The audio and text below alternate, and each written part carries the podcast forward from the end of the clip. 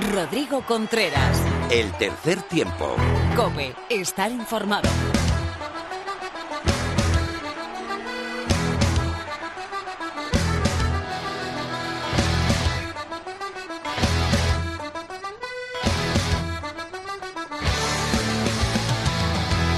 Hola, ¿qué tal? Bienvenido a la entrega 194 de tu programa de rugby en la radio. Bienvenido al tercer tiempo de la cadena COPE.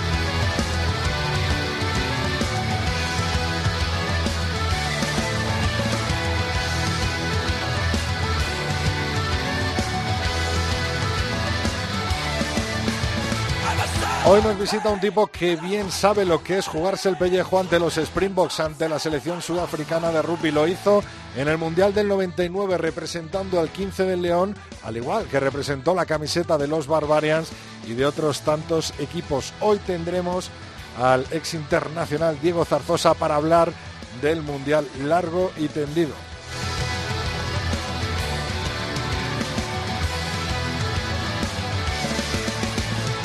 Toda la actualidad de aquí y de allí, por supuesto, la de allí enfocada a la tertulia, a cada eh, invitado de honor que venga, como Phil, eh, como Lulo, como Mar, como toda la gente que pase por aquí, hará su pronóstico para esa final del Mundial y por supuesto la división de honor presente. También estará la Liga Iberdrola con Lorena López en la tertulia. Felipe Rodríguez y Miguel Ángel Torres Teto se vuelven a encontrar. Luis Fuentes nos da una nueva entrega de las leyendas del Oval con Lake Halpenny. Man Álvarez nos habla de la importancia de la psicología en el mundo oval y cierra el programa con broche de oro, Phil y un nuevo Sinbin. Nuestras redes son Tres Tiempo Cope con número. En Facebook estamos eh, como Tercer Tiempo Cope y nuestro mail es el tercer tiempo arroba cope.es. José Colchero y Antonio Bravo a los mandos técnicos y de producción hoy en esta entrega 194 del tercer tiempo. Empezamos chicos, cuando queráis. Rodrigo Contreras. El tercer tiempo. Cope, estar informado.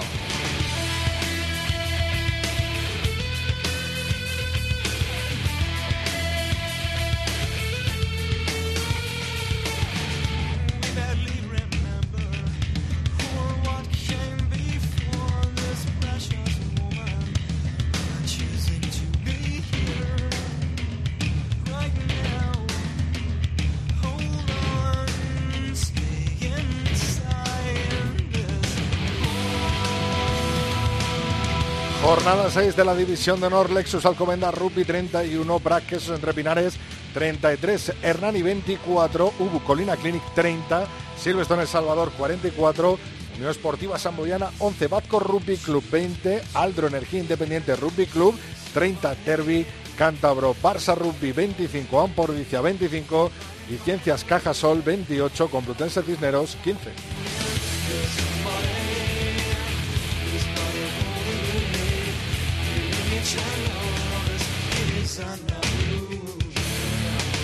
Con estos resultados, tras seis jornadas disputadas, Silverstone El Salvador encabeza la tabla con 24 puntos, los mismos que sus vecinos del Brac Quesos Entre Pinares. Tercera posición para tres equipos, Lexus Alcobenda Rugby, Barça Rugby y Ampordicia con 19 puntos. Le sigue la Unión Esportiva Samboyana con 17 y el Aldro Energía Independiente Rugby Club con 15. Ciencias Cajasolo La Vide tiene 14, Complutense Cisneros 9, Batco Rugby Club 8, Ubu Colina Clinic 5 y Hernani cierra la tabla con 3.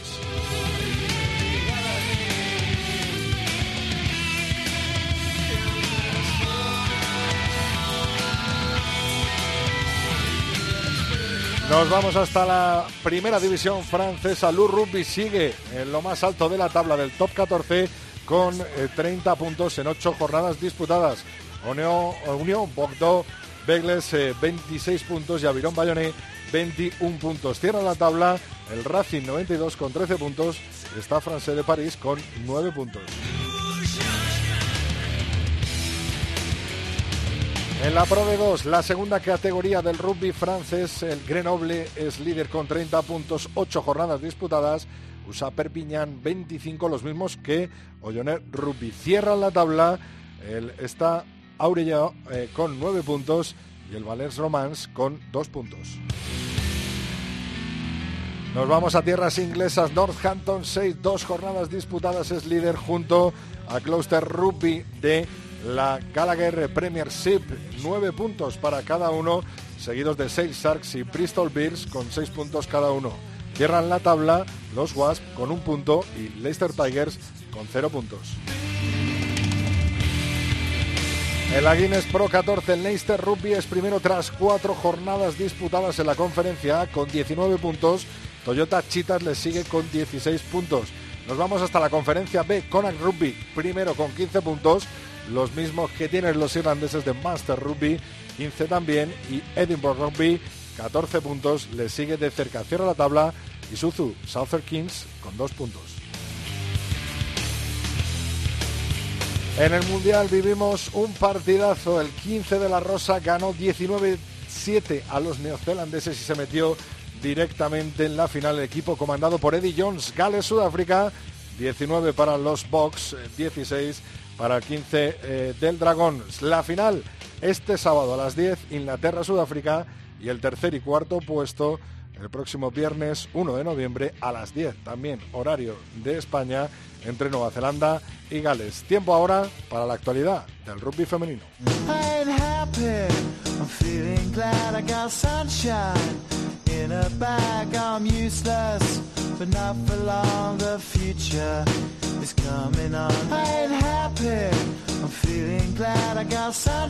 Pues una semana más no nos olvidamos de la actualidad femenina, además eh, con un gran partido de España-Gales este fin de semana en el Central, en el campo nacional Complutense, una liga Iberdrola que está que echa chispas y otras muchas cosas que nos va a contar Lorena López. Muy buena Lorena. Muy buenas, Rodri. Madre mía, parece que ya eh, es cierto que, que, las que están arriba van a pujar por la liga este año, o por lo menos están muy firmes, ¿no? Pues eso parece, mira, que nos ha costado, ¿eh? que es que no apostaba nadie, nadie, nadie por la, la, por los grupos que están arriba, por los equipos que, que están encabezando la, la clasificación de esa Liga Iberdrola y es que el Sanse parece que haber aprendido la valiosa lección de disputar dos años consecutivos el play-out y tiene claro que no quiere volver a pasar por lo mismo y de momento se posiciona como líder en solitario con 18 puntos tras imponerse casi por la mínima a las chicas del Corteva Cocos Rugby en un 8 a 10. Hubo pocos ensayos, mucha tensión, tanto que algunas de sus jugadoras terminaron encarándose, pero finalmente prevaleció la estrategia y el desafío físico que se suponían las unas para las otras, aunque Rodri, no sé si decir lo mismo de los encargados de la retransmisión, que parecía cualquier cosa menos aficionados al rugby. Pero bueno, durante el partido vimos eh, un solo tanto por parte de cada equipo, María Casado para las Sanseras y Casandra Sila de Mol para las Sevillanas. Eso supuso que las pateadoras tuvieron mucho peso, mucho que decir y fue, la labor de la Sancera y Alfaro la que finalmente consiguió adelantar a las suyas. Sevilla sufrió además también la baja de Perdigón, que Rodri es una de las jugadoras más rápidas de la competición y valientes porque es que volvía después de dos operaciones de hombro y vamos, espero que lo que, que lo que sufrió el, el, pasado domingo sea llevadero. Pero bueno, también tuvimos el derby madrileño que concluyó con la victoria de Majada Honda eh, por 24 a 15 ante el Olímpico de Pozuelo y las chicas de José Antonio eh, Cabas Sábanas eh, dejaron muy claro que la potencia de su delantera, que arrasó en melee al Olímpico, y gracias a ella consiguieron dos de sus cuatro ensayos. Los otros dos los hizo Gina, que destacó de nuevo como zaguera de las Rinas, posando dos marcas que mitigaron el brillo de un olímpico que hizo un gran trabajo con su línea de tres cuartos, comandada por la internacional Sabina Hurtado, y que estuvo a punto de aguar la segunda victoria de las majariegas quienes sí que ganaron con, sin mucha dificultad. Sus partidos fueron las chicas del Cisneros y las del CRAT que ganaron respectivamente al Crealia El Salvador y a Inef el Hospitalet. Las colegiadas eh, se sitúan en segunda posición a un solo punto del liderato tras imponerse en el central 43 a 0 al Crealia El Salvador y se mantiene invicto pese a la progresión que vemos en las chicas de Álvaro Rojo, esas vallisoletanas, Tuvieron bastante escapadas prometedoras y dominaron en la melee, pero las dineras remataron el encuentro en una segunda parte con un destacado trabajo de su tercera línea María Calvo, de Ana Vila y de Paula Gil, que fueron fundamentales para su equipo tanto en ataque como en defensa. Las gallegas consiguieron su primera victoria de la temporada y lo hicieron a lo grande, Rodríguez, que el CRAT eh, Residencia Rialta posó nueve veces el balón en la zona de marca de Inef Hospitalet que parece que no recupera el espíritu que les llevó la pasada temporada a, esa final dejaron un 7.56 en el marcador, dominado obviamente por las chicas de ellos Protos, que tuvieron un gran ritmo y destacaron entre las jugadoras eh, la capitana Paula Medín y Elsa Porto con sendos dobletes. Dos de las leonas que hablaremos ahora largo y tendido de ellas, pero vamos primero a hacer un repaso como cada eh, martes a la clasificación y a los partidos disputados esta jornada. Pues la, eh, los partidos terminaron así. Corteva, Cocos Rugby 8, 10 Sans Scrum, Complutense Cisneros 43, 0 Crealia El Salvador, Majada Onda 24, 15 Olímpico de Pozuelo y Neblo Hospitalet 7, 58 Crat Residencia Rialta. Como decíamos, el Sans Scrum está liderando la clasificación con 18 puntos, le sigue muy cerquita con 17 el Complutense Cisneros en una segunda posición, tercero Cortevas Coco Rugby con 15, cuarto Majadahonda con 12 puntos, en quinto el CRAT Residencia Rialta con 8 puntos, sexto Olímpico de Pozuelo con 5 y Nefle Hospitalet en zona de playout eh, con 0 puntos y en la octava y la última posición Crealia El Salvador también con 0 puntos. Eh, este fin de semana, como decíamos, habrá un parón de la Liga Iberdrola porque juegan las chicas de José Antonio Barrio Junque eh, el domingo ante Gales, partidazo en el central, ¿no, Lorena? partidazo, partidazo.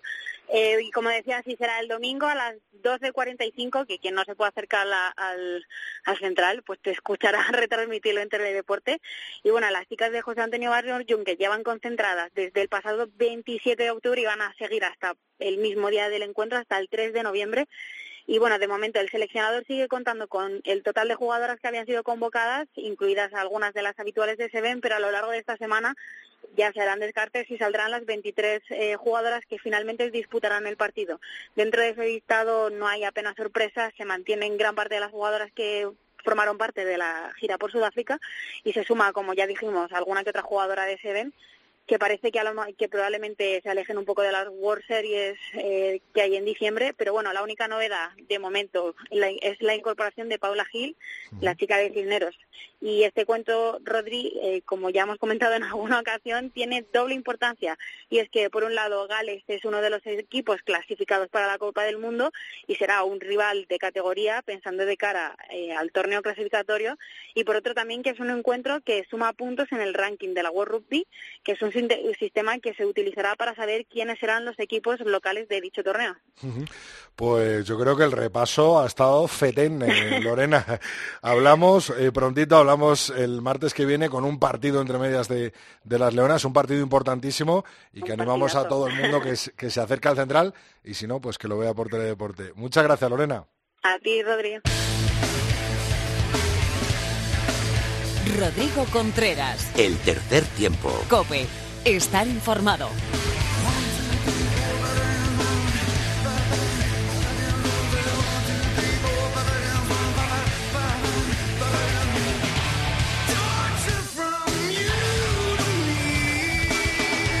Bueno, tenía ganas yo de que llegara este momento, ya que desde que cogió las riendas del CAU Madrid estaba deseando entrevistarle y por supuesto, pues hoy hay motivo, hay excusa. ¿Cómo no va a hablar de la final del Mundial? Nuestro internacional Barbarian Diego Zarzosa. Muy buenas, Diego, bienvenido al tercer tiempo. De nuevo. Hola, muchas gracias. Un placer estar contigo. Oye, ¿cómo está viviendo el Mundial, lo primero? Bueno, pues con, con mucha intensidad porque, porque está muy emocionante y vamos, si, si, si, miras a un lado de repente te pierdes, te pierdes algo. Fíjate lo que pasó el otro día en, en la semifinal, de, sobre todo en la del Inglaterra-Nueva Zelanda, que esa fue un poco, yo creo que fue sorpresa, aunque Inglaterra venía trabajando muy bien, pero bueno, siempre que juegan los All Blacks, yo creo que son, son favoritos. A nuestros oyentes que les suene tu voz también, es que eres compañero de Movistar también en este Mundial y comentan los partidos junto con Moriche, con Teredu Tellez, o sea que a todos un abrazo, mándales y diles que nos, tiene, nos tenéis en vilo, sobre todo viviendo esos partidos a través eh, de Movistar. Diego, ¿cuál es tu apuesta? Bueno, yo lo decía en el, en el primer eh, en el primer partido, en el partido inaugural, cuando, cuando conectamos ¿no? con el Mundial de Japón, nos pedía Eduardo a Manolo y a mí que, que bueno, que si nos, si nos podíamos mojar y mira, casualmente eh, Manolo ha puesto por Inglaterra y yo por Sudáfrica, o sea que ya tengo que mantener mi apuesta, que además es la que es, es, es con la que voy y es lo que, lo que sentía en un principio, como decía también. Obviamente, pues ha habido equipos que, que lo han trabajado muy bien, ha habido sorpresas, ha habido decepciones, pero bueno, a mí siempre me ha, me ha gustado Sudáfrica, además eso de haber jugado contra ellos, pues también me hace tener una relación especial ¿no? con, con esa camiseta verde. ¿Cómo fue? ¿Te acuerdas de, de ese partido ante Sudáfrica? Sí, total, sí, sí, sí, totalmente. Me acuerdo del, del partido de la semana antes, que decían que nos iban a, a borrar del mapa prácticamente, que iban a batir el récord de anotación, eh, toda la semana desayunando en la prensa, ¿no? Con, con un poco esos comentarios desagradables para nosotros. Y, y bueno, por suerte lo, lo hicimos muy bien, dimos el callo, fue el, el partido del Mundial con más placajes y ni mucho menos lograron batir ese récord de, eh, pues de, puntuación es. y, y lo recuerdo también pues con, con mucho cariño porque eran los actuales campeones del mundo de, venían de ganar el mundial de 1995 eh, nosotros jugábamos contra ellos contra gente como Durham eh, Bobby Enskista, este eh, Van der Westhuizen pues pues fíjate no la que había la que había por ahí Para situar la situación, eh, Diego Zarzosa ahora mismo, eh, nunca mejor dicho lo de situar la situación, está hablando de el único mundial de rugby que ha competido España, mundial del 99, él estaba allí. eh, en primera línea de batalla, nunca mejor dicho, batiéndose el cobre pues contra todos estos jugadores y es verdad que ese partido fue un partido muy, pero que muy digno y sobre todo recordado en la, en la afición española, ¿no, Diego? Sí, pues bueno, también por toda la por todo lo que aconteció, ¿no? Estuvimos casi a punto de ponernos por delante con el, con aquel no ensayo de, de Tiki Chausti, eh, y, y porque bueno, también es- estuvimos pues muy cerca de, marcar, como decía antes, a, los a los que eran los campeones del mundo de, de aquel mundial de, Nelson Mandela y de todo aquello, y bueno, pues pues fue para nosotros fue épico porque éramos la única selección amateur del bueno junto con Uruguay de- del mundial y ellos ya eran pues era cuando ya estaban los tambores de profesionalización ellos ya venían eh, completamente profesionales el, el resto de selecciones Eh, Diego, ¿te sorprendió la victoria de Inglaterra a los All Blacks? sí sí sí me, sí me sorprendió porque como te decía bueno eh, los All Blacks venían haciendo incluso habían ganado a Sudáfrica en su grupo en el primer partido eh, el- y, y- y aunque habían dado una imagen durante los test de noviembre un poco vulnerable, los All Blacks es verdad que en el Mundial volvían a aparecer aquellos inhumanos, ¿no? Que, que son, que parecen extraterrestres, pero en este caso los extraterrestres eh, vestían de blanco, se llamaban Curry, Underhill and Company. Oye, ¿qué mejor recuerdo tienes del Mundial eh, o de tu, de tu ensayo con los Barbarians, Barbarians en Murrayfield? Eh, ¿qué, qué recuerdas mejor o qué, qué- qué tienes eh, más clavado en el alma? Buah, eso es casi como ahí, ¿no? ¿A quién quieres más? ¿A papá, Sí. mamá? Sí, pero pero realmente bueno fueron en, en épocas diferentes ¿no? uno fue en el 99 el mundial el otro llegó en 2007 lo de los Barbarians desde luego que por inesperado sobre todo fue lo de lo de Barbarians por, por porque por lo que significaba también que era también un honor a lo mejor un poco el, el honor del mundial es, es un honor grupal de, de todos los gladiadores que fuimos a ese mundial del, del 99 y esto fue un honor un poco más particular, quizá le tengo un poco más de, de, de, recuer- de recuerdo bonito y, y por todo lo que supone, ¿no? Que se hubieran fijado eh, pues los anglosajones en un español y lograr además eh, marcar un ensayo ese día. Eh, Diego, ¿qué tal en la división de Norvé? ¿Qué tal batiéndote el cobre eh, contra equipazos eh, como el CRC, como eh, por ejemplo el Marbella, ¿no? El Andalucía Bulls o, o toda esa, eh, esa serie C en el proyecto que encabezas en el CAO Madrid y del que estoy muy ilusionado y no voy a dar pistas para que nadie se fije en ningún jugador ni en nadie del staff técnico. ¿Qué tal va?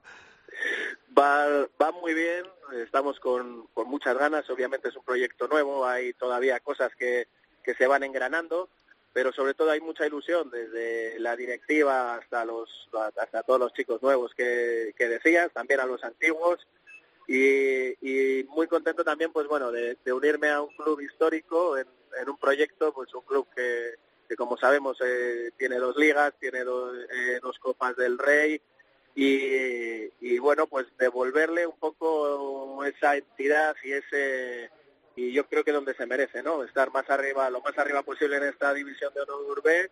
En, si, si es posible, eh, intentaremos asaltar cuando podamos eh, a la división de honor y, y, también bueno pues contento de bueno pues de, de, enfrentarme a clubes también como el CRC en el que en el cual jugué.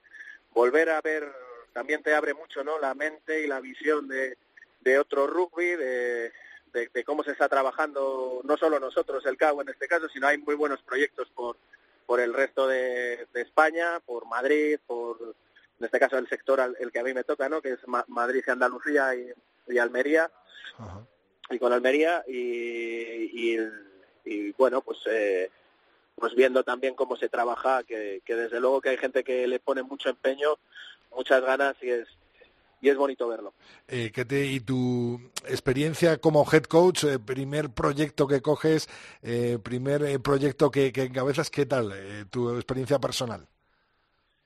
Pues la verdad es que, muy contento, o sea, no puedo decir de otra cosa que muy muy positivo, sobre todo porque cuando hablo con los chicos, con, con el equipo, con la directiva, eh, tienen, o sea, siento como que tienen ganas de, escucharme, siento también bastante respeto de su parte, yo lo tengo también por ellos. Y, y bueno, es, es una manera distinta, ¿no? De, de ver el rugby. Yo cuando, cuando me retiré y cuando empecé a, hacer de entrenador, lo que tenía claro era que tenía que olvidar totalmente mi parte de, de, jugador y no decir, y sobre todo cuando estás viendo los toros desde el burladero, no decir cómo lo haría yo o, o, o ponerme las botas y saltar yo, ¿no? Eso era lo, lo más claro que, lo más claro que tenía, que tenía que ser capaz de pues de aconsejar o de, o de enseñar eh, olvidando mi parte de jugador sobre todo. ¿Te vas a animar a jugar algún partido aunque sea con veteranos o con el segundo equipo? No, no, creo que esa esa etapa, como te decía, la tengo ya, la tengo, la tengo en una parte muy bonita de, mi cabeza y de mi corazón, desde luego, porque bueno, al final todo, yo creo que todo lo que he conseguido en esta vida tiene mucho que ver con, con el rugby y con, y con lo que he vivido dentro del rugby, que pues al final en este mundo me lo ha dado todo y, y, la, y ahora es otra etapa, es, es la etapa de dirigir, de y también de, de absorber, ¿no? Porque bueno, la gente hay gente joven, sobre todo pues, pues, gente muy joven que viene con muchas ganas, con mucho que aportar al equipo y, y, a mí en concreto también. Bueno, pues ahí estaba eh, Diego eh, Zarzosa batiendo, está, está Diego Zarzosa batiéndose el cobre con su CAO Madrid, con su nuevo proyecto, con clubes madrileños como Industriales La Roza, CRC Pozuelo, eh, por ejemplo, Arquitectura, histórico donde los haya, ¿no? Liceo Francés sí. o 15 de Hortaleza, clubes eh, andaluces como Málaga, eh, como se el Carre de Sevilla, eh, el Unión de Rugby Almería, eh, Andalucía Bulls, eso es, Jaén, eso es, y, y un club también de como el Car Cáceres, ¿no? De, representando a Extremadura, así que toda la suerte del mundo en tu proyecto con el CAO Madrid y por supuesto que te voy a pedir que me hagas un pronóstico para la final. Lógicamente, has dicho que Sudáfrica va a haber sí. muchos ensayos, pocos, ¿cómo lo ves? Bueno, lo que va a ser desde luego una batalla campal es lo que se prevé porque ya vimos la semifinal de, Sudáfrica lo que fue los contactos, la brutalidad que exhiben y, la, esa brutalidad física. Inglaterra, por supuesto, lo vimos también contra Nueva Zelanda, que, también ejercen eh, y no se amilanan, incluso vimos pues pues cosas a las que no estábamos acostumbradas, como que sentaran a Kieran Reid prácticamente con la espalda en el suelo, eh, con placajes ganadores de Maritos, de, de Sinclair, eh, de Sinclair y, y bueno, eh, eh, podría decirte que muchos ensayos no espero, la verdad. Lo que, lo que sí que espero es casi una batalla de tierra quemada. Bueno, pues ahí estaremos, por supuesto, viéndolo a través de, de Movistar Plus este sábado a las 10 de la noche. ¿Hacer las semis, Diego?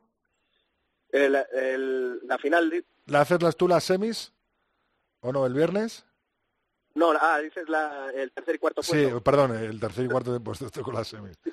Sí, no, no, no, lo hace Manolo y Eduardo Manolo. y, y luego lo hacemos los tres el, en la el final. sábado. Bueno, pues ahí es, ahí estamos el sábado escuchándote, por supuesto, y sabes que te sigo muy de cerca, así que mucha mierda y nos vemos prontito. Diego, muchas gracias por yo estar en el tercer tiempo. Yo a ti también te sigo y, y te deseo todo mejor también con, con ese rock and roll. Ahí estamos, actitud, como decía lo que Hasta luego, Diego. Un abrazo. Rodrigo Contreras. El tercer tiempo. Cope. Estar informado.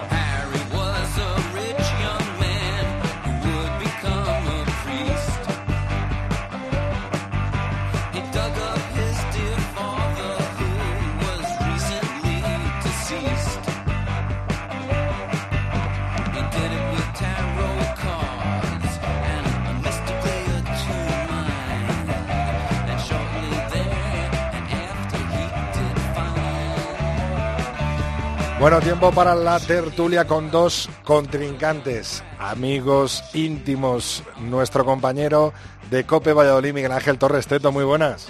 Hola Rodri, buenas tardes. ¿Sabes quién está al otro lado, no? Hombre, el Desde-. Felipe Rodríguez, muy buenas. Muy buenas, ¿cómo estáis? Teto, Pues- ¿Qué tal estás? Estarás contento, ¿no? Pues sí, estoy bastante contento. En líneas Vale, generales, vale, bastante contento.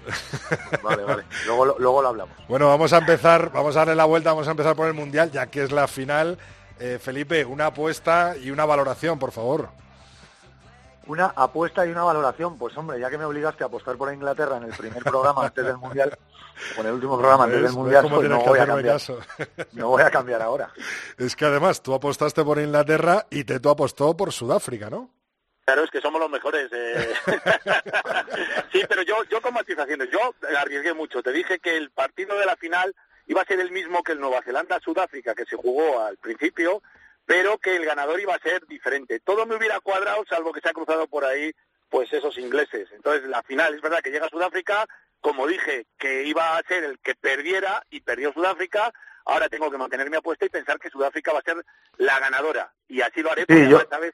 Sabes que yo siempre voy contra aquellos equipos que luchan contra Inglaterra, lo siento mucho, es así. Yo también tengo que matizar porque yo la final dije un Inglaterra-Nueva Zelanda, eh, entendiendo que Inglaterra iba a ser segundo, que no iba a ser primero de su grupo, y bueno, pues al final tampoco me ha salido bien la apuesta de la final, aunque mantengo las esperanzas del campeón. Tienes el, tienes el ganador como, como en los caballos, como en la hípica. Oye, Felipe, ¿te sorprendió el pase de, de Inglaterra o ya lo habías avisado? Hombre, no, no, no es que lo hubiera avisado. Yo creo que Nueva Zelanda era claramente el favorito. Pero sí es cierto que, que Inglaterra jugó un partido muchísimo más serio, muchísimo mejor. Creo que más allá de los errores que pudieron cometer en ataque, que cometieron algunos, ¿eh? porque apostaron por darle mucha vida al balón y tuvieron mucho balón al suelo. De hecho, el único ensayo de Nueva Zelanda viene de, una, de un saque de lateral favorable a Inglaterra. Más allá de los errores que pudieran tener en ataque, que cuando se arriesga uno tiene errores, la verdad que su defensa fue tremenda. Yo creo que hay un Tuilagi metido por dentro de- de- del ataque de Nueva Zelanda constantemente y eso quiere decir que estaban muy confiados en meter un hombre delante porque su defensa estaba estaba bien, vamos, de hecho el, el ensayo de Nueva Zelanda ya te digo que llega por un error de Inglaterra en el saque lateral. Un Tuilagi que no tiene ocho apellidos londinenses, ¿no, Felipe? No, bueno, no los tiene, pero la- las normas son las que son, ¿no? Sí, sí. Y, y puede jugar con, con Inglaterra. Me imagino, Teto, que a ti también te sorprendió, ¿no? Esa victoria de- del 15 de la Rosa. Bueno, me sorprendió hasta cierto punto. Eh, Yo estoy siguiendo una porra con un primo mío al que le asesoro porque él de rugby no tiene ni idea y le dije, vamos a decir que va a ganar Pues entonces Inglaterra. seguirá sin tener ni idea. Bueno, seguramente. Seguramente. Bueno, pues ganamos esa porra porque todos apostaron que ganaba Nueva Zelanda y yo aposté por Inglaterra. Y no aposté por llevar la contraria. Es que Inglaterra es un valor que ha ido de menos a más y al que hay que tener en cuenta un factor para mí muy importante. Y es que no jugó un partido durísimo como se presuponía aquel Inglaterra-Francia eh, a, a raíz del tifón. Entonces eso, en una fase final de un campeonato del mundo, es importante. Luego Eddie Jones, que es un auténtico zorro, que es listo como el solo, que planificó a la perfección lo que podía ocurrir y le salió de maravilla. Y además casi que me alegré que perdiera Nueva Zelanda porque hay mucha gente que está siguiendo el Mundial y gente que no es habitual del rugby y que te habla por las calles o te, en el trabajo te comenta y todo el mundo daba por hecho que Nueva Zelanda era absolutamente imbatible. Pues no, hasta los buenos, buenos, buenísimos a veces tropiezan porque los demás también son muy buenos, entrenan igual o más y en este caso también hay que recordar que Inglaterra es la que tiene el presupuesto de calle más largo de todo el mundo. Eh, ¿Te hubiera gustado, Felipe, que hubiera pasado una final del hemisferio norte, no? Hombre, sería, sería algo, me parece que inédito, ahora mismo, creo. Sí, claro, claro. sí. Pero bueno, en cualquier caso, Gales estaba entre la, la gran oportunidad de, de su historia, Eh, no pudo en un partido tremendamente, la verdad que emocionante, contra, contra Sudáfrica, un partido de poder a poder. Por cierto, qué bueno es, es Polar, es tremendo, es, tremendo cómo cambia Sudáfrica con él y sin él. La verdad, afortunadamente hace mucho que no está sin él. Efectivamente, pues no tiene, no tiene Sudáfrica un relevo para Polar eh, eh, que esté a un nivel parecido a él, ¿no? Hombre, no, yo creo que no, pero eso también pasa en muchas elecciones, ¿eh? Pasa en Nueva Zelanda. de hecho, yo creo que la apuesta, la apuesta de Hansen por poner a, a, la apertura, Mounga. perdona, se me, a Richie sí, se, me olvidó el nombre, por, por Barrett, yo creo que es un error. Lo vemos en el partido. De hecho, el primer ensayo de Inglaterra, en el minuto uno y medio, viene por un error de placaje de Mounga. Esto estoy hablando de un jugador a nivel internacionalísimo, ¿eh? que es tremendo. Pero que en estos partidos, pues, que es cuando se demuestra de verdad quiénes son los mejores del mundo, pues Richie Mounga no solo hierra el placaje, el primer placaje por el que rompe, me parece, Ford, sino que además, luego en el ensayo de Tuilagi, no ayuda a Laulala y, y entra solo Tuilagi. Así que la verdad que no defiende bien de primeras y no defiende bien de segundas. Con lo cual, para mí, Mounga, un error eh, ponerlo por Barrett. Ha estado por debajo. Eh, Teto, el, eh, tú también te hubiera gustado, ¿no? Que hubiera pasado Gales. Sí, me hubiera gustado, pero como sabes que yo, que hubiera querido que ganara Gales, pues me hubiera entristecido mucho porque Gales ha llegado fundidísima. Ten en cuenta que ha tenido muy mala suerte. Ha sido la mejor durante los dos últimos años en Europa y, para una vez que llegas con posibilidades de hacer algo grande, pues fíjate, se le lesiona a Paletau antes de ir al Mundial. Un poquito antes también Gareth Ascon, el que era su apertura titular. Y luego, a medida que han ido pasando partidos, no han ido más que teniendo desgracias. George Navidi, titular indiscutible. Ahora se le ha lesionado el ala, George North. Eh, Lion Williams, Jonathan Davis, que también estaba tocado. Eh, creo que este partido último que van a jugar por el tercer y cuarto puesto van a llegar literalmente fundidos, pero los galeses han demostrado que tienen una raza increíble. El otro día lo demostraron. Para mí era muy superior Sudáfrica, pero gracias a la casta, a la raza y al valor que sacaron los galeses, pudimos ver un partido emocionantísimo hasta el final. No tuvo nada que ver con el Inglaterra-Nueva Zelanda, eso fue un pastel de nata eh, maravilloso, eh, tanto atacando y como defendiendo. Y sin embargo, esto, pues como he comentado esta tarde aquí en Valladolid, eran los mineros galeses buscando carbón contra los mineros sudafricanos buscando diamantes. A pico y pala, patada arriba, patada abajo, venga Garriowen, venga a Panander. Fue un partido más para los aficionados que para el público en general, pero un partido intensísimo y divertidísimo. Me hubiera gustado que hubiera habido una final Inglaterra-Gales pero desgraciadamente no ha podido ser. Felipe, ¿vamos a ver ensayos en la final?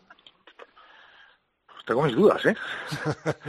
tengo mis dudas, porque después de la exhibición defensiva eh, vista por Inglaterra y que a Sudáfrica le gustan los partidos a pocos puntos, tengo mis dudas, ¿eh? Una reedición del Mundial de, de, 2011, ¿no? De la final es que tiene ciertas similitudes, pues si te acuerdas, Gales en semifinales, claro, también Las, eh, está ahí a punto rozando la final, pero al final bueno, Francia... acuérdate que fue un partido a pocos puntos, que además Inglaterra anota un ensayo que al final no es porque pisa con la punta del taco la, la fuera y, y no se lo dan, y eso obviamente cambia, cambia absolutamente el partido.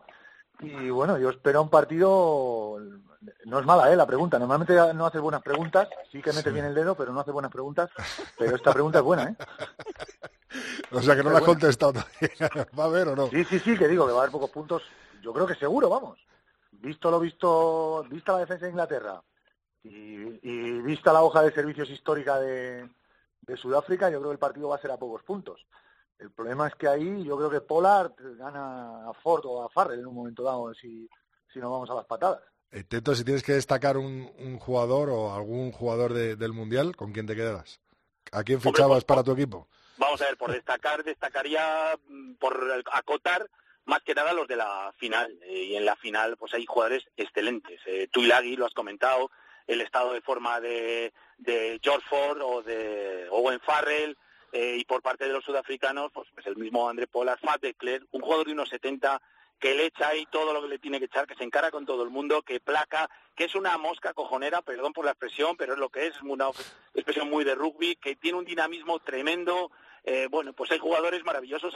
Ese es el que ficharía, eh, de Klerk es el que ficharía a Felipe para Alcalá, para que jugara con Jaime Nava. ¿No? Que hiciera la dupla. No te creas, ¿eh? no sé si De Klerk tendría sitio en mi equipo, ¿eh? digo Pero yo, yo de fichar, yo ficharía a los dos segundas de Sudáfrica. Dos tíos que miden más de dos metros, con esa cara de mala baba que tienen, y que hasta que se han enfrentado contra Gales, recuerda este dato, 57 touch, tiradas 57 ganadas, contra Gales fallaron una, eh, pues eso en cualquier equipo de aquí de nuestra división de honor se llevaban los partidos de calle. Sí, porque hay muchos equipos, es verdad, que, que tienen que... Hombre, se los llevaban de calle y aunque perdieran las touch.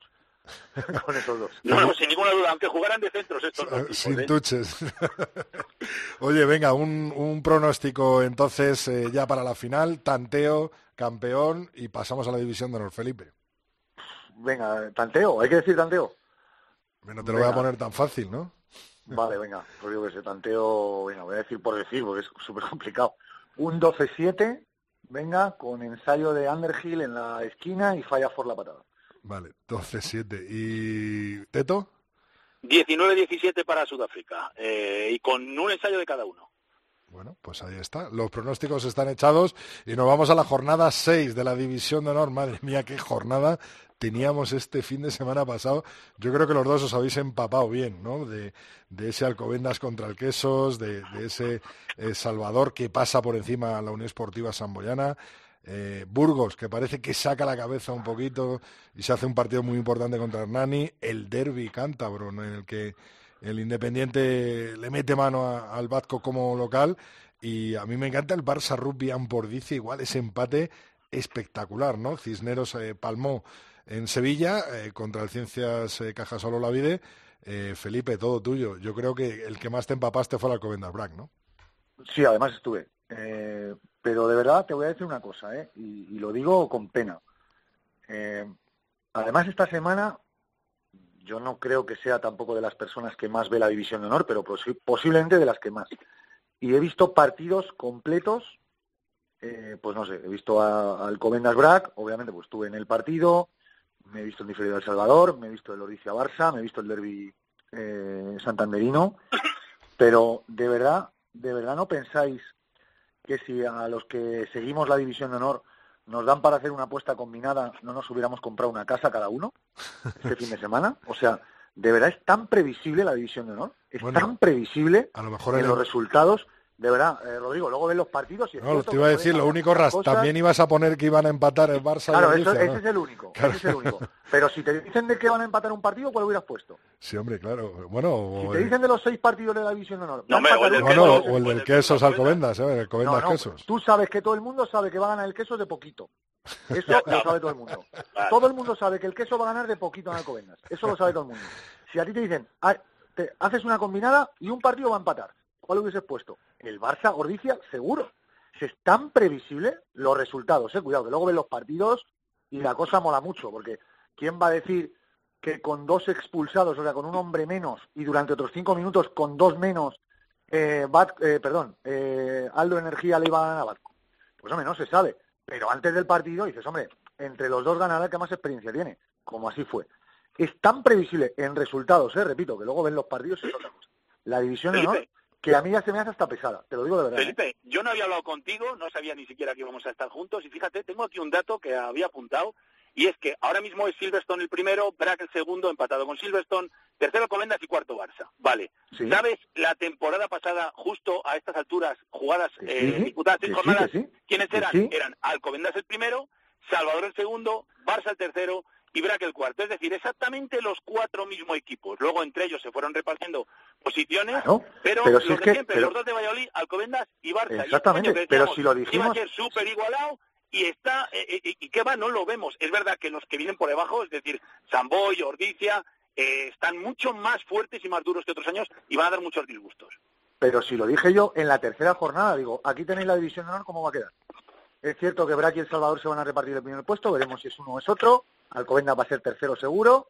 Y a partir de ahí, tercero, cuarto y quinto, pues de momento ya la Zamboyana, con el partido que hizo el otro día, jugándose la Copa del Rey, perdiendo 44-11, ya ha dejado claras las intenciones. O sea que la Zamboyana va a ser quinto sexto. Y no ves a Barça Oye, o cuidado Ordicia. con Ordicia, eh. Ordicia, Cuidado con Ordicia y Ordicia. Barça. Efectivamente, Sí, que es que Ordicia. Ordicia está jugando sin Moala y sin Goya hasta hace... Te Bueno, vuelvo a decir que Ordicia va a ser el cuarto. Ahora bien, también te vuelvo a decir que cuidado con Ordicia en las semifinales, ¿eh? A mí, Rodrigo, yo estuve viendo personalmente, en directo, el Silverstone de Salvador Samboyana, eh, me llevé una decepción con Samboy. yo esperaba muchísimo más. Un resultado 44-11, pues ¿qué quieres es que, que, te se diga? está jugando la copa. Es que se está Efectivamente. jugando la Es que- copa. que era un partido doble, era de doble valor, claro. Correcto, dos partidos en uno. Silverstone El Salvador hizo lo que tenía que hacer, jugó, jugó bien, pero además eh, el Silverstone El Salvador con una, una suficiencia, una facilidad, con dos chavales que el año pasado estaban jugando en sub-23, David Barrios y Juan de Aguilera, que están jugando de maravilla y que eso es importante para, para, para que salgan nuevos valores, para que en un futuro lleguen a la selección. Es decir, eh, mm, merecedor Samboy, que tú miras el equipo y tiene un equipazo, y veo que todos los años Samboy, el que tira siempre, siempre, siempre, es el mismo, es el 8 Afable, ¿no? Es afatable y el pobre hombre es que es que va a acabar reventado. Pero el resto les vi como un poco indolentes. Desde luego, seguro que no era su intención. Pero un 44-11 te lo dice todo, lo digo. Sobre todo lo que dice Felipe, ¿no? Que se estaban jugando también ese pase para la Copa y al final el Silvestre en El Salvador fue muy, pero que muy superior. Fue el equipo que estuvo eh, sobre el campo y el equipo que quería ganar, que quería jugar y así se demostró en el resultado final. Felipe, ¿algo más que añadir? Pues nada, que esperemos que, yo que sé, que Ordicia apriete y dé alguna sorpresa, porque si no, me parece a mí que, que con la Yo que se le escapó ganar- a Alcobendas el otro día le veo muy difícil de ganar en Valladolid a ninguno de los dos. Felipe, ganar en tan Ordicia va a ser muy difícil, ¿eh? ¿El qué? Ganar en Ordicia a mí se me antoja muy, muy complicado para cualquiera. Bueno, ya, pues ojalá, ojalá que, que tenga razón y, haya algún vuelco en la clasificación, porque es que a partir de la tercera jornada, mira que las dos primeras estuvieron bien, ¿eh?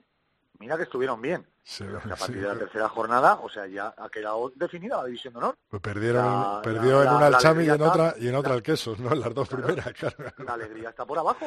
A ver si Burgos se salva, Bueno, y si Hernani remonta, si Cineros aguanta. O sea, la alegría está por abajo en la división de honor. Pues Felipe, te vuelvo a llamar cuando Ordicia alcance el segundo puesto o el primero de, de la tabla. Bueno, yo O creo que entonces no nos vamos a hablar nunca. No, pero te llamaré. Entonces no nos vamos a hablar nunca. Ya veremos, ya veremos. Te lo recordaré si lo llega a alcanzar. Muchas gracias a los dos, Teto, Felipe. Un abrazo. Un abrazo grande.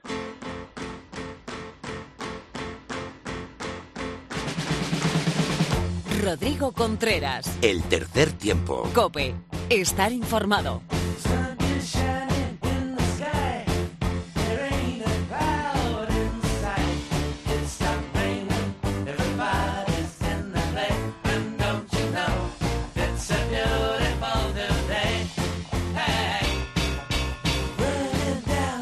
Bueno, pues como se debe de recibir a Luis Fuentes, le recibimos en el tercer tiempo cada martes. Muy buenas, Luis. Eh, hoy nos toca un tipo que a mí siempre me ha encantado. En Leyendas del Oval, nuestro protagonista es nada más y nada menos que Leigh Halfpenny, el zaguero, el tres cuartos eh, de Gales, eh, que parece que puede ser este su último mundial, ¿no, Luis?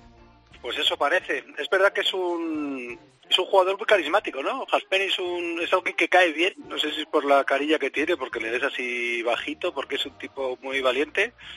Pero es un jugador que es verdad que cae bien, que nos gusta a todos cómo juega. Eh, no ha anunciado su retirada, pero un poco haciendo las cuentas de la edad que tiene, de la carrera que lleva y de las lesiones que ha tenido, pues da la sensación de que el último partido que le hemos visto el otro día contra Sudáfrica puede haber sido el último de Halfpenny en un mundial. Así que yo creo que es buen momento para hablar de él, que es un tipo interesante. 31 años y un historial eh, dilatado en, en lesiones. Siempre ha estado. Bueno, yo me viene a la imagen eh, esa fotografía o ese vídeo de Halfpenny sin dientes totalmente, ¿no? Y esa fue de las menos graves que tuvo, ¿no? Eh, Halfpenny yo no sé si es porque es eh, por el tamaño que tiene, pero porque es también un tipo que es que le, yo, creo que la, imagen que tienes de Halfpenny siempre entrando como un bulldozer ahí en, los avisperos de cabeza siempre a los a las abiertas a, a, por los balones que vienen por arriba. Yo creo que es un jugador que toma muchos riesgos muy valiente eh, y ha tenido eh, lesiones de todo hombros dislocados eh, lesiones musculares rodillas rotas conmociones cerebrales. Luego vamos a hablar un poco porque yo creo que los números que tiene son impresionantes pero luego es, es alguien que ha estado fuera de muchas eh, citas importantes precisamente por, por lesiones, con lo cual eh, es estos jugadores que te planteas de haber tenido un poquito más de suerte qué, números hubiera adquirido, ¿no? hubiera sido un tipo con, con, con números todavía más impresionantes. Y un tío, un tipo con buena percha, ¿no? Eh, 85 kilos, 1,78 el tío fuerte, fuerte, fuerte, hipermusculado y bueno, pues eh, su pequeña estatura, su casco y sus brazos eh, tipo Popeye, ¿no? Me ponías aquí y es que es verdad, ¿no? bueno, nunca he estado cara a cara con él, pero no sé si tú, yo, tampoco he estado cara a cara en una distancia de un ascensor, pero sí que le he visto en el campo desde muy abajo, cuando dan la vuelta a de honor, que suelen dar pues, algún partido que he sucedido con Gales, y el tipo es, eh, o sea, la ficha marca 85 kilos, un metro setenta y ocho. Y es verdad que parece más bajito del metro setenta y ocho porque es enorme o sea es un que si te dicen que pesa 95 kilos te lo crees perfectamente es un es un portento muy muy muy muy musculado muy grandote que también yo creo que ahí deben venir algún mm, debe ser alguno de los motivos de la de las lesiones que ha tenido también algunas lesiones musculares porque le ves que es, es eh, quizá excesivo por el tamaño que tiene, pero también es lo que le da el peso y la potencia para poder eh, desempeñarse con esa, ese brío que tiene siendo tan pequeño. ¿no? Jugador de Gales, por supuesto, con muchas, muchas caps, y de los Lions también, de los British and Irish Lions, ¿no? Sí, sí, sí, hizo, ha hecho un par de giras con los Lions, de una se tuvo que retirar precisamente por una lesión, en la otra fue titular indiscutible, ya luego lo comentaremos, pero era, era el zaguero titular en, la gira de Australia por delante de Hogg y de Kearney. Es decir, que hablamos de jugadores muy buenos, pues para quitarle el puesto a esos jugadores te da un poco la dimensión de quién es Lee Penny y, ya te digo, tiene casi 90 caps con Gales, que hubiera sido si hubiera tenido menos lesiones. Estaríamos hablando de un, jugador con más de 100 caps, con menos de 30 años, que es algo bastante impresionante. ¿no? Otro de los puntos eh, fuertes es su juego con el pie. Eh, le recordamos, yo creo, todo el mundo que ha visto un partido de Gales de los últimos tiempos pateando ¿no? Eh, a, la posición de entre los tres palos, tanto en conversiones como en golpes de castigo, uno de, de sus puntos mejores, ¿no? Podríamos decir. Sí, uno de sus puntos fuertes y los puntos que le da muchísimos, uno de las de las características del juego que le da muchísimos puntos. Yo de todas las patadas de Halfpenny, la verdad es que me quedo con una que encima fue la que falló. Yo no sé si te acuerdas en la, semifinal eh, del, del Mundial del 2011 contra Francia, que luego llega Francia a la final contra los All Blacks y pierden, pero Gales juega el partido se llegaban a las primeras semifinales desde el 87 y fue el famoso partido de la expulsión de Warburton a los 20 minutos, que a Gales le salió todo mal. La expulsión, pues probablemente fue expulsión, aunque fue bastante rigurosa, se discutió mucho en su momento. A día de hoy probablemente es una expulsión muy clara, pero en el momento hubo más polémica. Y luego yo recuerdo que durante el partido le iba saliendo todo mal a Gales. Hubo un par de transformaciones de Hook, que era un pateador muy bueno, eh, que, no le, que no las metió por muy poco.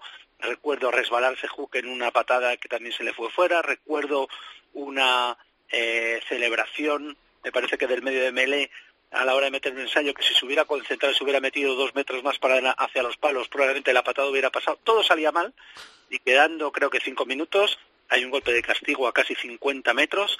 Hook, no sé si es que ya no estaba en el campo, que ya no se atrevía.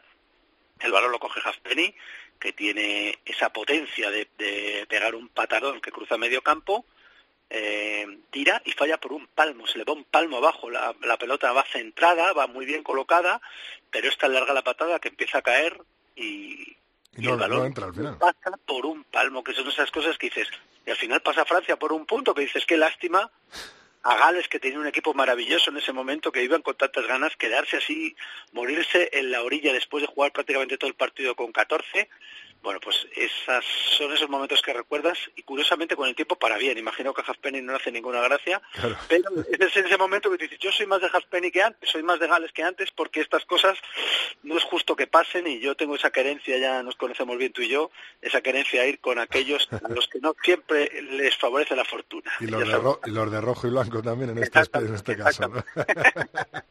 Oye Luis, eh, bueno, además yo creo que Halfpenny pues recordará esas semis y las de este año, por supuesto, porque quedarse, quedarse tan cerca ¿no? De, llegar a una final y al final en, ambos partidos perdieron por muy poquito ¿no? Eh, los galeses. Quería meterme de lleno en las lesiones, Luis. Eh, haznos un poquito un resumen de, lo que ha sufrido este hombre. Pues mira, mirando un poco biografía de Jasperi, me salen lesiones prácticamente en todas partes. Es un poco lo que hablamos de poco que hace tiempo, ¿no? Alguien que se que si te fijas es ese físico también un poco super musculado, tipos no muy altos, pero muy que van muy con la cabeza por delante y se acaba lesionando mucho eh, por su estilo de juego y por su estilo de y casi por su morfología. Eh, ha tenido eh, hombros dislocados, ha tenido lesiones musculares en las piernas, ha tenido roturas de ligamentos que le impidieron ir al Mundial, ligamento de una rodilla, el Mundial del 2015 no fue por eso. Recuerdo también un partido contra Australia, lesionarse el cuello en el último placaje del partido, en un ensayo que acabaron metiendo los australianos, y Japeni que acaba por ahí rebotado, pues se tira de cabeza también a intentar parar a un rival, y sale por ahí rebotado con el cuello. O sea, es decir, es alguien que ha tenido un montón de lesiones, pero sobre todo hay una que quizá recuerde a alguna de la gente que está viendo, un partido el año pasado, la ventana de noviembre, contra Australia, eh, Sabu Kerevi, un australiano, que llega muy tarde, hace un placaje retardado muy, muy, muy tarde, tras una patada de Halfpenny, que se lleva un golpetazo en el mentón con el hombro, le pega un hombro, con el hombro el, australiano, y la imagen es, es conocida porque Halfpenny cae redondo, prácticamente inconsciente, con los brazos estirados, en una postura muy rara que da a pensar que algo muy malo ha pasado, se le aplicó el, protocolo, de conmoción, ¿te acuerdas que nos lo explicó muy bien Alhambra? Y aún así, yo he leído un par de entrevistas de él que explica cómo es este tiempo que pasa después, el tema de las conmociones cerebrales, y es muy gráfico para entender por lo que pasa a esta gente cuando tienen este tipo de lesiones. Dice que durante meses estaba eh, mareado, se sentía mareado, eh, dolores de cabeza, los médicos le iban diciendo, haz un poquito de ejercicio, dice que montaba en bicicleta media hora y se tenía que bajar del mareo, una cosa súper frustrante que le llevó a pensar en dejar el, el dejar el, el rugby. Eh, eh, la verdad es que el equipo técnico de Gales le ofreció desde el primer momento todo su eh, cariño y todo su apoyo. También justo estaba su novia embarazada y, y, acababa de dar a luz y demás, con lo cual tuvo ahí también bastante apoyo familiar y estuvo bastante recogidito por la familia.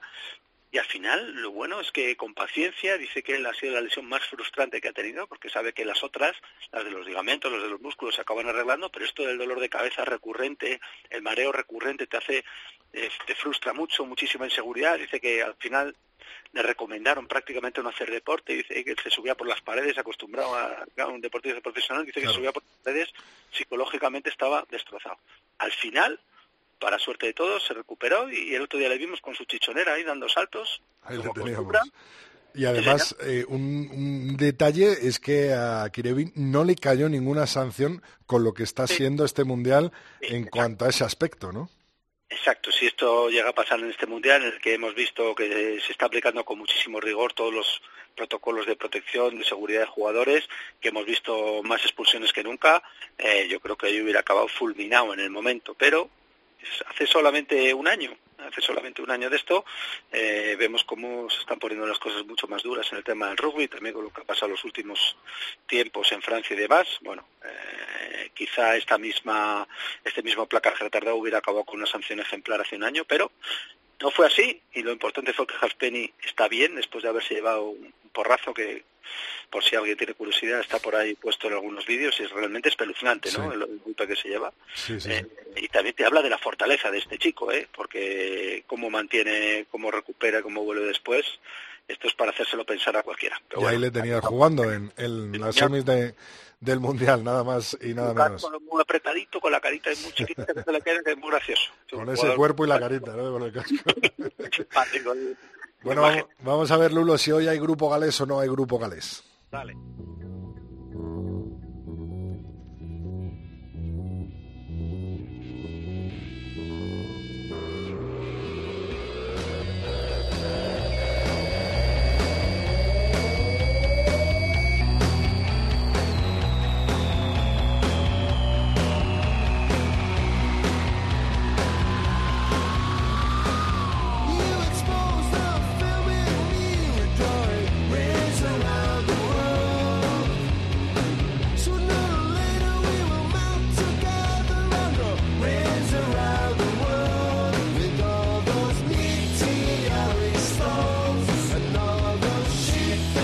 Bueno, pues Lulo, cuéntanos de dónde son, quiénes son, cuál es la canción. Me tienes hoy despistado, yo creo que son galeses, ¿no? Galeses, galeses. Animals, es un grupo de Cardiff, acabaron firmando por un sello mítico de la música indie, por Creation, Eh, es curioso este grupo, empezaron cantando en galés, o cambiaron al inglés, y se, se llevaron bastantes críticas, y la leyenda cuenta que en ese proceso cuando estaban dando entre el inglés y el galés, se un productor, eh, después de un concierto, le dijo, oye, yo creo que para que os vaya mejor vuestra carrera deberíais definitivamente cantar en inglés. Y esto le dijeron, bueno, llevamos cantando en inglés todo el concierto, lo que pasa es que tenemos un acento un poco cerrado de Cardiff, pero te aseguramos que esto es en inglés y que nos hemos quitado el gaélico hace tiempo. Así que bueno, con, con... directamente a la escuela de a la escuela de inglés. Bueno, Lulo, muchas gracias. El martes que viene con un nuevo campeón del mundo. Veremos si hemisferio norte o hemisferio sur hablamos y traemos otra leyenda del oval. haremos apuestas. Oye, ¿cuál es tu apuesta, Lulo? Yo no sé si veo fortísima a Inglaterra. La he visto fortísima este año en dos o tres partidos que me han parecido imbatibles. Pero yo confío en Sudáfrica. ya sabía. no, una alegría. hasta luego, Luis. Venga, hasta luego.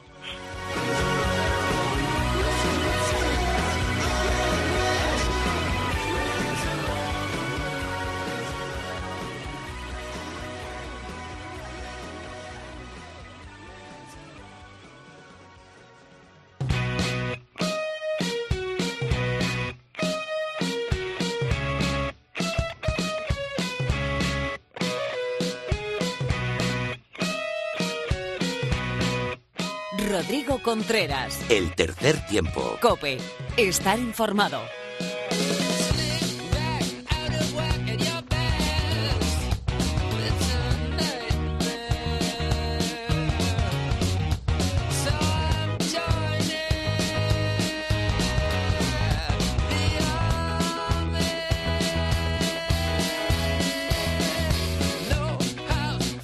Bueno, pues tenemos por aquí a Mar Álvarez. Muy buenas, Mar.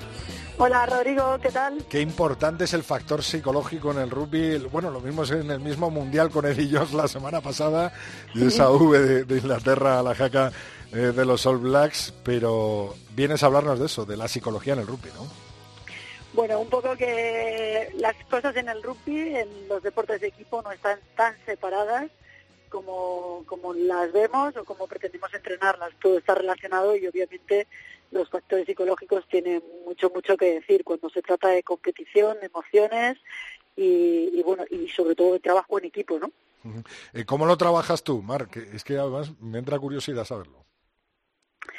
Pues mm, depende del momento de la temporada, eh, pues hay veces que planificamos como eh, tipos de mensajes que queremos emitir, como por ejemplo, eh, no sé, como apelar mucho más al sentido del trabajo o a los retos o a la sensación de equipo o a la sensación de disfrutar.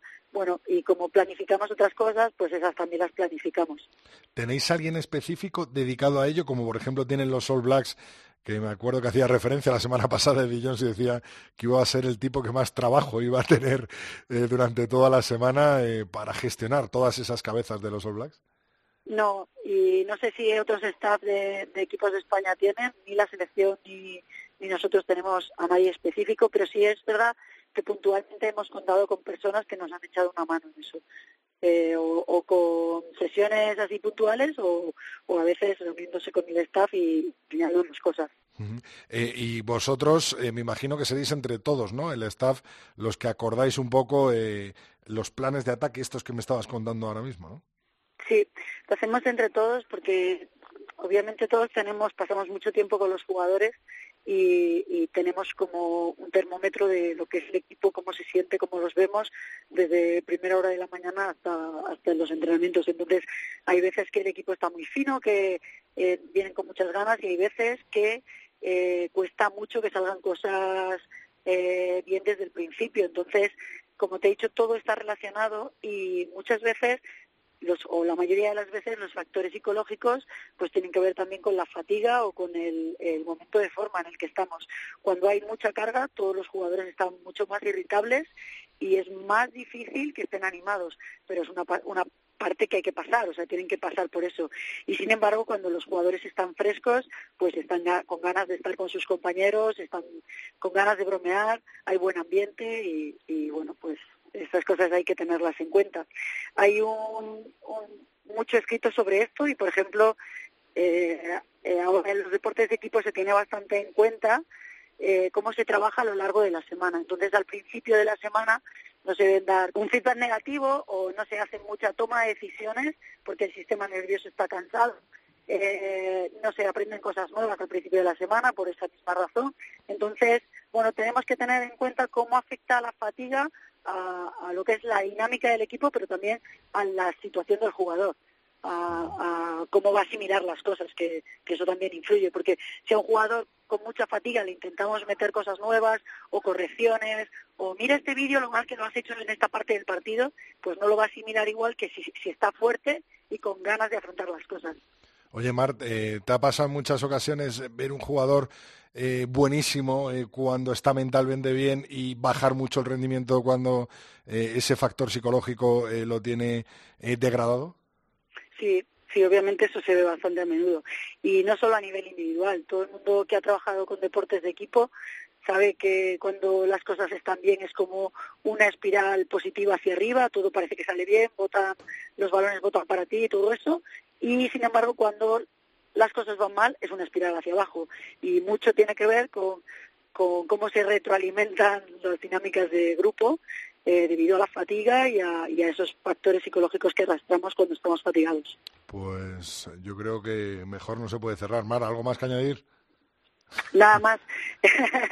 Pues nada, darte la enhorabuena por ese partidazo de la semana pasada del que hablábamos hace nada en la tertulia y por supuesto eh, que hablamos la semana que viene, tocamos otro tema, otro aspecto de todos esos que te propusieron. Gracias, Mar.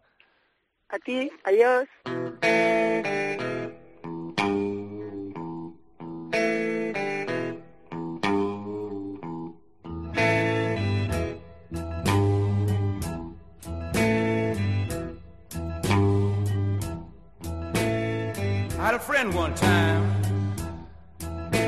Tenía que aparecer en el día de hoy después de esas victorias de los Box y sobre todo la del 15 de la Rosa. Hoy hay sin de Phil. Muy buenas, maestro, ¿qué tal? ¿Qué tal, Rodrigo? ¿Cómo estás? Pues sí, sí. Deseando irte, deseando irte. me, parece, me, parece, muy bien. Y, me he propuesto contar las, las veces que aparece Eddie Jones en tu texto de hoy, en tu discurso, en tu de hoy. No, no, Eddie Jones, Eddie Jones, es un fenómeno. En fin, Rodrigo, el sinbin hoy es para, para Warren Gatland, merecedor del temporal castigo sin atenuantes. ¿Por qué? ¿Por perder la contienda con Sudáfrica? No, Rodrigo, no, por cierto. Más bien por rencoroso enviar recaditos a Eddie Jones, el genio que está de vuelta de casi todo y que le ha respondido como debe. Se preguntaba el talonador de, Waikato que si no habrían jugado las huestes del pérfido talonador de Randwick, caramba, si ambos son aviesos talonadores, ¿quién lo diría? Si no habrían jugado, digo, una final anticipada en su partido frente a los All Blacks. Jones, sarcástico, le devolvió recuerdos y los mejores deseos para ese partido que nadie quiere jugar, la llamada final de bronce. Eufemismo barroco por compromiso cargante cuando todos queremos volver a casa. Pobre Gatland, Rodrigo, que se enfrentará con Hansen por ese honorífico tercer puesto. Llegará al maltrecho, sin duda. Aquel de fuelle y efectivos, y este de honra. Gandalf y los suyos andan empeñados en recomponer músculos y reunir fuerzas, y aún así dudan. Y lo hacen porque no es probable que los All Blacks quieran abandonar el torneo con una nueva derrota, ni parece probable. Jones dio con la, clave para derrotarlos, pero no podrán ejecutarla los galeses por falta de oxígeno. Deberán encontrar otra receta que tendrá que ver más bien con la testosterona y la, y la invocación de míticos reyes y santos primigenios, Owain y Sandui, por ser más precisos.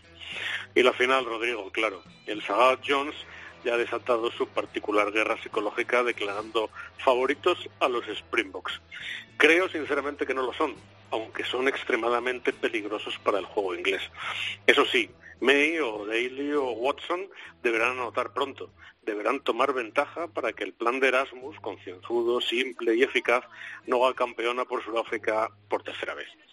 En la edición de 2007 ya presenciamos, Rodrigo, un partido que podría asemejarse a este.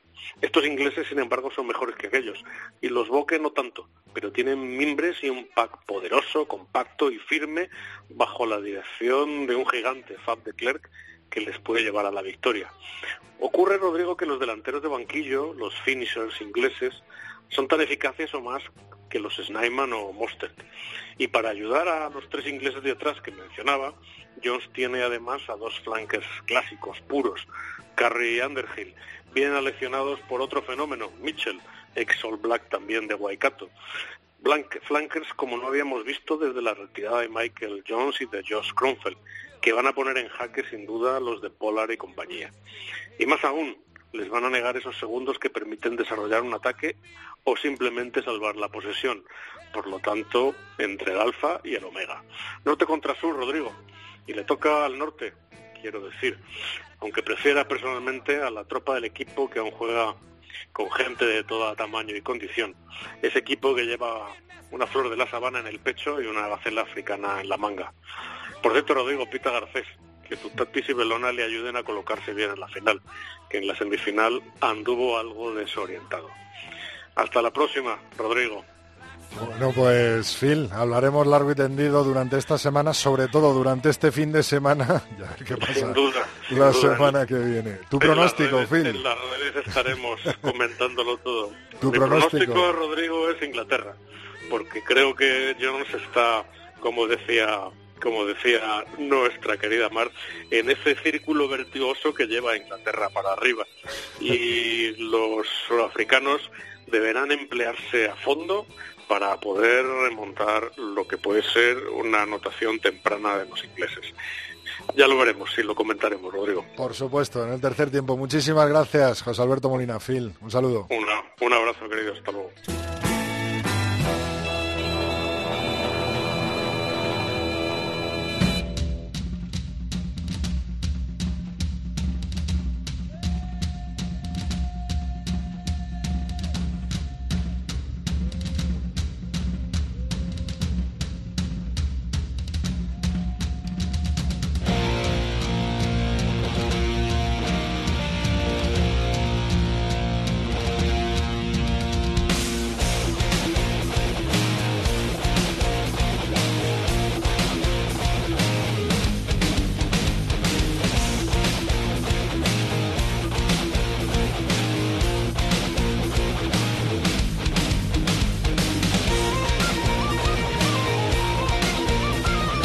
Ir echando el cierre a esta entrega 194 del tercer tiempo. Antes te quiero recordar que estamos en Twitter como Tres Tiempo Cope con número. Nuestra cuenta de Facebook es el tercer tiempo y nuestro mail el tercer tiempo arroba cope.es.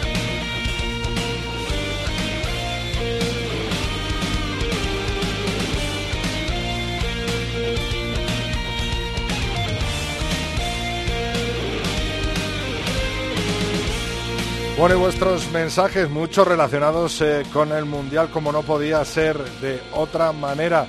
Nuestros amigos eh, de Young Ones o los jamones nos decían, eh, nos hacían una mención dentro de Twitter al tercer tiempo, por lo que agradecemos y les mandamos un abrazo desde aquí, desde este capítulo 194. También teníamos a Pablo Moreira diciendo Sudáfrica tiene el potencial para doblegar a los ingleses. Voy con Sudáfrica. Decía, eh, de momento tienes un buen programa de radio, jugador 17 al igual eh, que los jamones, y se lo aconsejaba a alguien que preguntó por algún programa fijo semanalmente en los medios de comunicación. Mickey Corby, gran colega, nos decía, R. Contreras anima a echar un capote a los Butcher Bros, pues la liaremos más si cabe. Por supuesto, he recibido unas chapas tremendas de los Butcher Bros para este mes de Movember en las que haré un vídeo poniéndomelas y son súper chulas y algo se me ocurrirá para regalártelas durante todo el mes eh, de noviembre. Gracias a todos.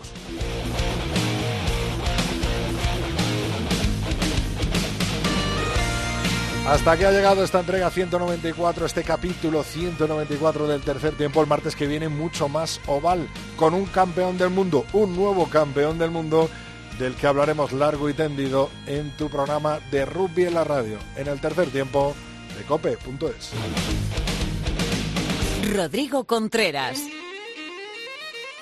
El tercer tiempo.